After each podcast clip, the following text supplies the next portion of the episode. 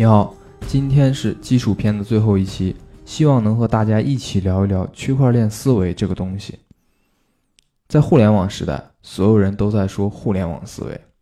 如今区块链正在走向世界舞台的中心。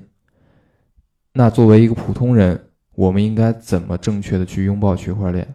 如何把握新风口，为自己创造新的价值？今天我们就一起来聊一聊区块链思维。现在区块链的发展日新月异，应该怎么样抓住区块链技术带来的新风口？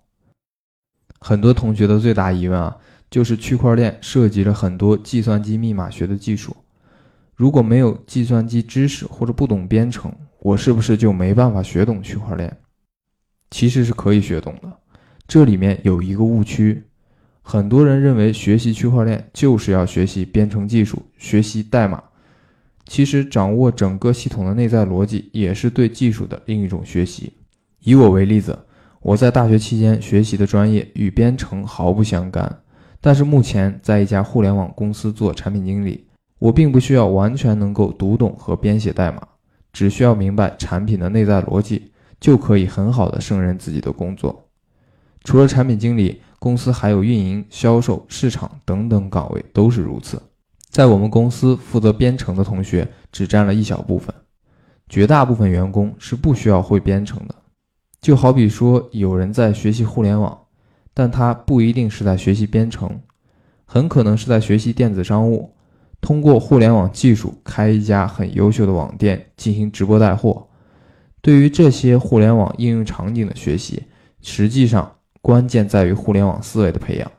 关键在于怎么能够用互联网逻辑去运营流量，去打造爆品，去真正意义上触达用户和服务用户。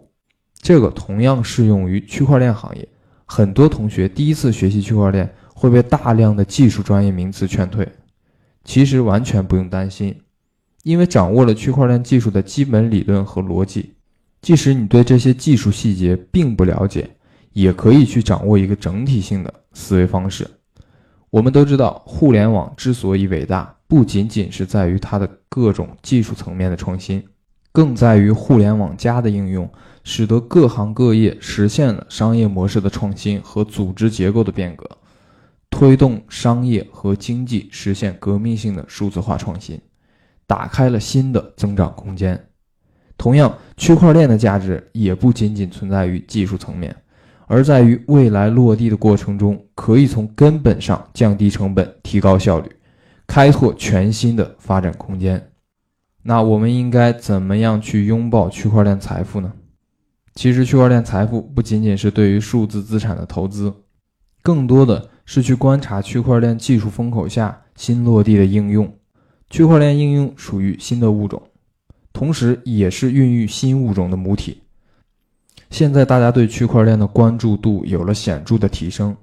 它已经成为了真正意义上的创新创业的主战场。要想拥抱区块链，必须思维先行。所以，首先我们要对区块链的基础知识进行学习，了解区块链本身的逻辑和原理，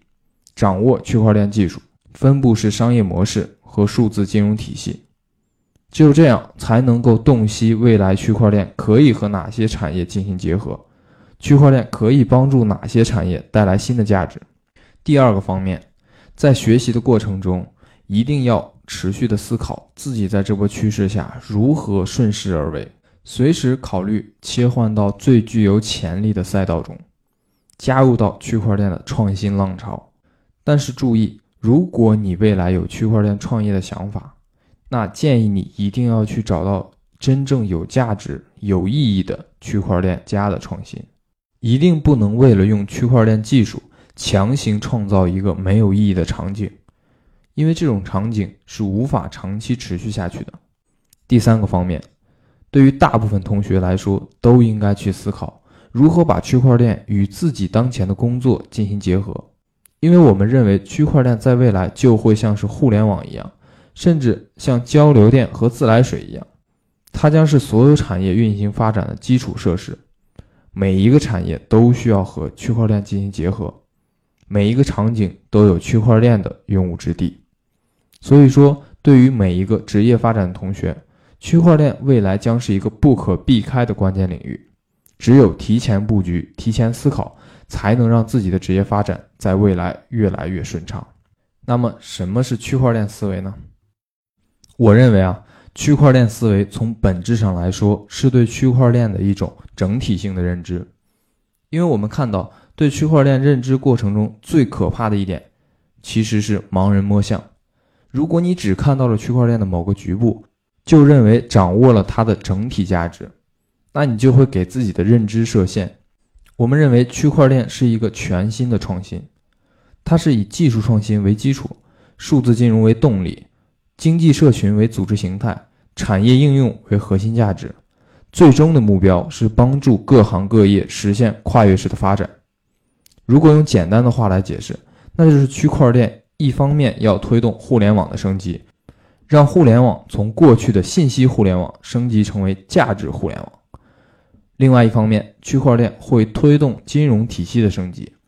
让金融体系变得更加数字化，变得更加的普惠。我们都知道，搞互联网的人很厉害，搞金融的人也很厉害，而区块链的使命就是把两个很厉害的事物结合到一起，把两个厉害事物最本质的东西，也就是网络效益跟金融杠杆有机的结合起来。所以说。区块链的威力未来会逐渐显现，现在还只是刚刚开始。但是不得不说，我们想要从根本上理解区块链的变革模式是很难的。要想从真正意义上去推动区块链的创新，还要从全方面理解区块链，掌握区块链思维，掌握区块链思维的核心的四个要素。第一个是技术思维，离开了技术创新。区块链的发展就会陷入停滞，技术是区块链的根本价值来源。第二个是金融思维，区块链已经衍生出一套完整的数字金融体系，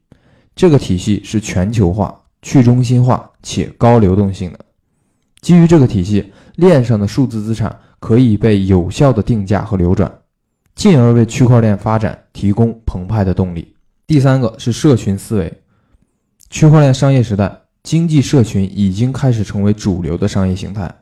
共建、共治、共享的新组织思想开始成为主流，